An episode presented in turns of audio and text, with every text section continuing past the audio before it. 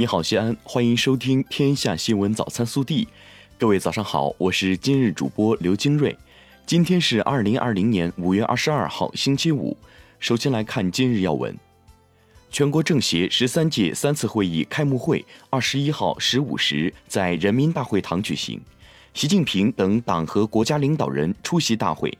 开幕会全体与会人员默哀一分钟，对新冠肺炎疫情牺牲烈士和逝世同胞表示深切哀悼。本地新闻：五月二十一号上午，西安市人民政府与陕西汽车控股集团签署共建商用汽车产业集群合作框架协议。省委常委、市委书记王浩、副省长赵刚出席仪式并见证签约。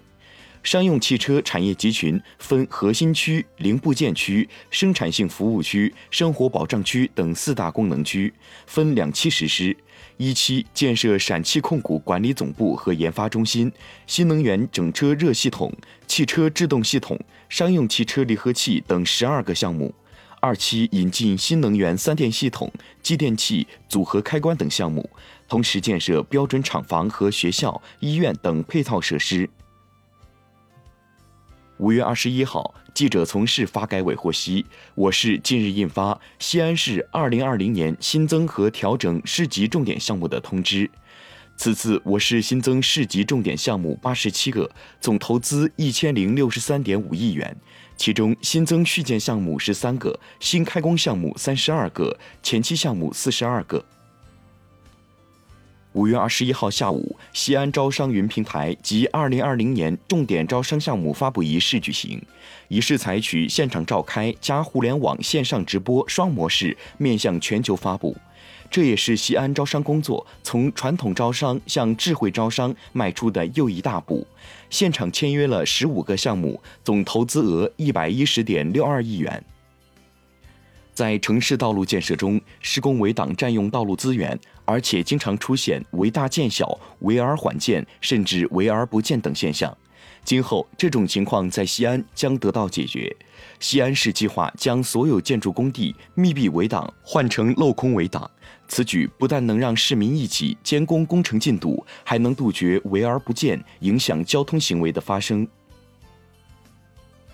五月二十一号，市委文明办、市文化和旅游局召集各区和开发区文明办、区文化和旅游局、全市五十多家 A 级以上景区景点主要负责人，在未央区汉城湖景区召开“迎十四运，创文明城”景区景点创建工作第二次现场会。进一步细化标准、压实任务、明确要求，为全市文明旅游创建工作持续深入开展、全面提档升级打下坚实基础。五月二十一号，记者从市打击整治破坏秦岭野生动植物违法犯罪专项行动工作专班了解到，我市将持续抓好打击整治破坏秦岭野生动植物资源违法犯罪专项行动，特别是野生鸟类保护工作。记者五月二十一号从西安市教育局获悉，西安市二零二零年初中学生综合素质评价实施方案日前出炉。今年的综合素质评价内容分为道德品质、公民素养、学习能力、交流与合作、运动与健康、审美与表现等六个维度，包括等级评价和综合性评语两个部分。等级评价以 A、B、C、D 等方式呈现。综合素质评价结果计入陕西省初中生综合素质评价报告单。五月五号，西安的哥杨海军在正常行驶情况下被一辆醉酒驾车且逆行的车辆撞向，导致杨海军和车内一名女乘客身亡。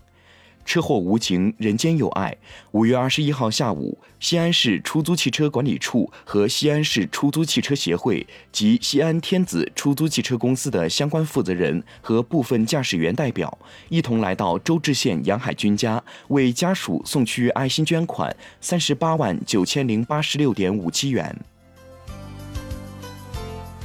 国内新闻。十三届全国人大三次会议二十一号晚举行新闻发布会，大会发言人张业遂介绍，本次大会二十二号上午开幕，二十八号下午闭幕，安排三次全体会议，共九项议程，审议政府工作报告等六个报告，审议民法典草案等。目前各项工作已全部就绪。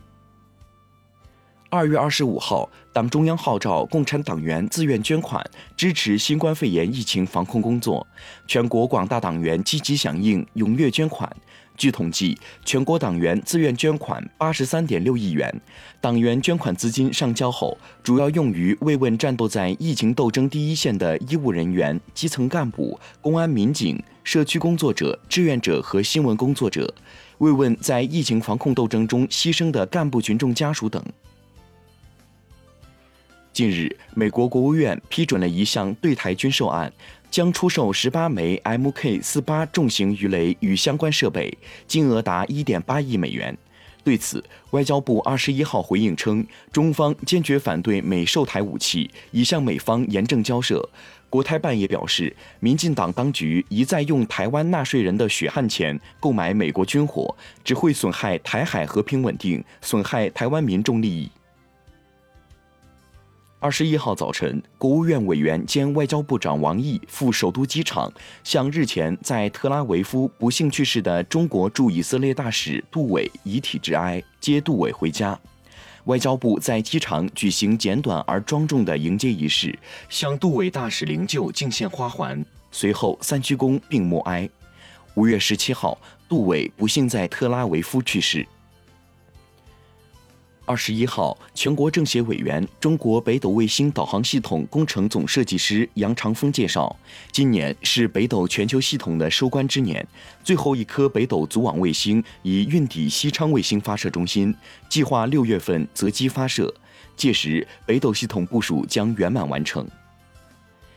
近日，针对头盔市场需求显著增加，市场价格出现暴涨，市场监管总局价监竞争局已下发通知，要求各地市场监管部门会同当地公安机关，从严从快查处捏造、散布涨价信息、囤积居奇、哄抬价格、串通涨价等违法行为，涉嫌犯罪的，将移交公安机关追查。近日，教育部办公厅公布本年度省级人民政府审批新设、更名、合并、调整、变更办学体制、撤销的专科层次高等学校备案名单。名单显示，上海体育职业学院、福建景观职业学院、安徽长江职业学院这三所高校被撤销。此外，新设立学校五十六所，同层次更名四所，合并调整一所，变更办学体制三所。二十一号，武汉市卫健委就集中核酸检测结果查询发出通告，参与核酸检测的居民可进入武汉战役微信小程序，在湖北健康码下方查看，或手机登录健康武汉官微微信小程序，点击核酸结果查询后查询。检测结果一般在采样三个工作日后可以查询。张文宏医生表示，目前国际上仍处于疫情发展中期，中国处于疫情后期，有症状的患者已经得到充分的隔离救治，但是仍会有少量无症状患者，目前属于无症状患者的消化期，发现比不发现好。他还表示，在疫情新常态下，此后各地会逐渐会有偶然散发确诊病例，是大概率事件，要做好心理准备。以上就是今天早新闻的全部内容。更多精彩内容，请持续锁定我们的官方微信。明天不见不散。